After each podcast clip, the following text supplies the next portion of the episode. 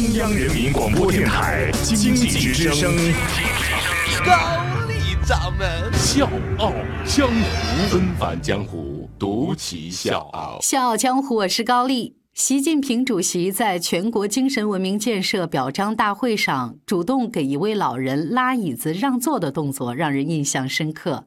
尽管老人再三推辞，习主席依然坚持把老人请上前，坐在自己身边。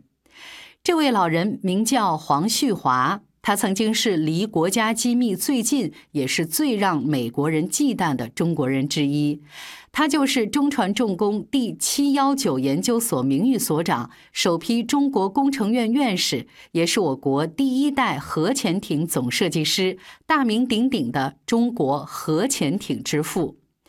但是今天高掌门想给各位讲述的是这些显赫头衔背后，黄老长达三十多年隐姓埋名的艰苦生活。纷繁江湖，独起笑傲。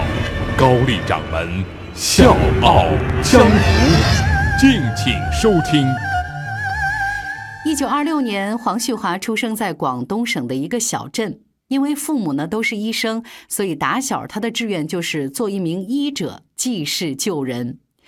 但是黄秀华出生之后的日子并不太平，经常呢是上着上着课就有日军的敌机盘旋。中学的时候呢，因为家乡沦陷，没有办法继续读书。十二岁的他和哥哥只能是长途跋涉，走了四天四宿，回到祖籍去继续求学。但是好景不长，没两年，新的学校也办不下去了。黄旭华的学业呢，基本上是在兵荒马乱当中各种辗转才完成的。那这些年来看尽了战火纷飞下的家破人亡、妻离子散，就让他非常强烈的意识到中国太弱了，弱国就要受欺凌。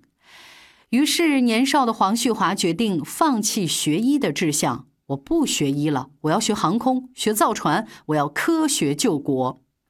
一九四五年，黄旭华以第一名的成绩考上了当时被称作是东方麻省理工的上海交通大学造船系，从此踏上了他想走的科学救国的道路。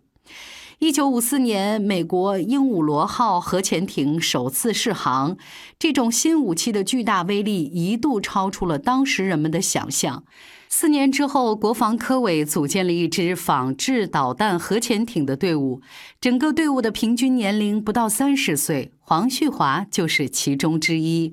这之后，这支队伍开始了从无到有的摸索，自主研发核潜艇。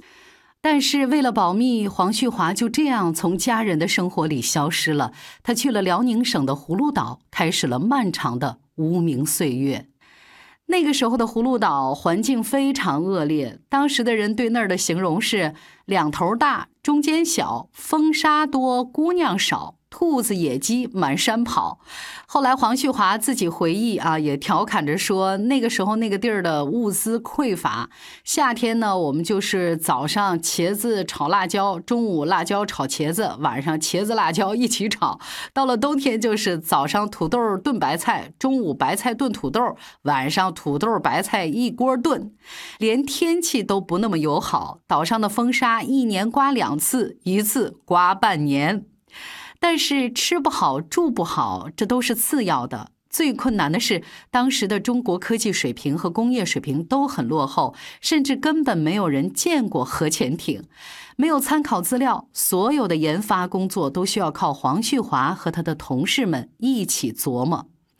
正好呢，当时有人从美国带回来两个华盛顿号核潜艇的玩具模型，黄旭华和同事就马上把它拆解开，发现呢，玩具内部大大小小的零部件竟然跟他们自己揣摩出来的核潜艇的。架构基本是一致的，这个呢就让他们信心倍增。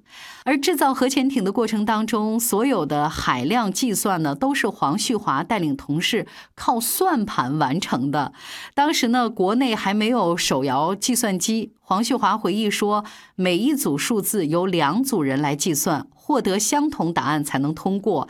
常常呢，是为了一个数据算上一整夜。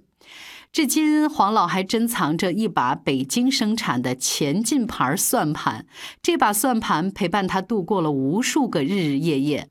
黄老说：“我毫不夸张地说啊，我国第一代核潜艇的很多关键数据都是出自这把算盘。”一九七零年十二月二十六号，中国第一艘核潜艇下水。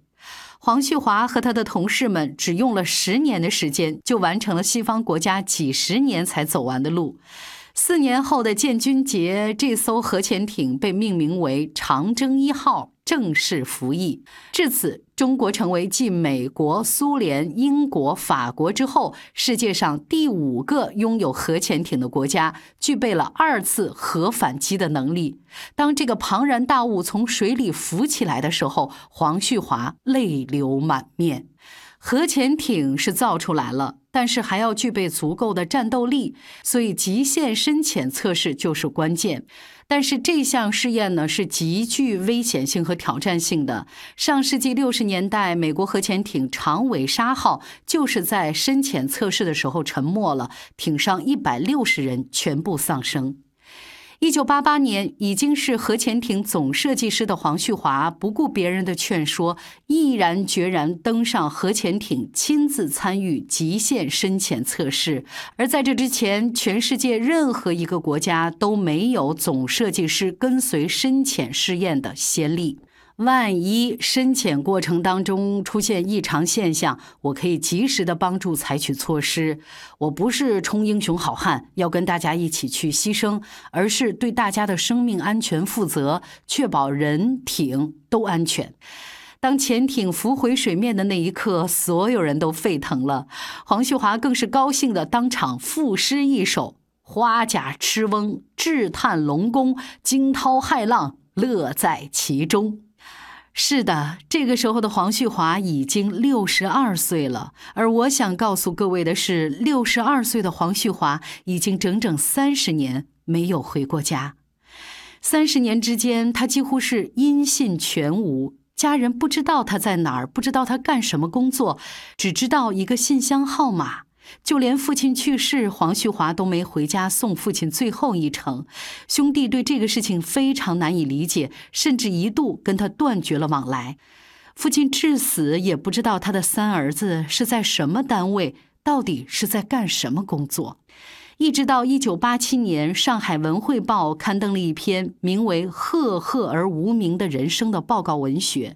黄旭华把这篇文章寄回到家里，母亲才知道文章里始终没有提到的姓名——黄总设计师，就是已经快三十年没回家的三儿子。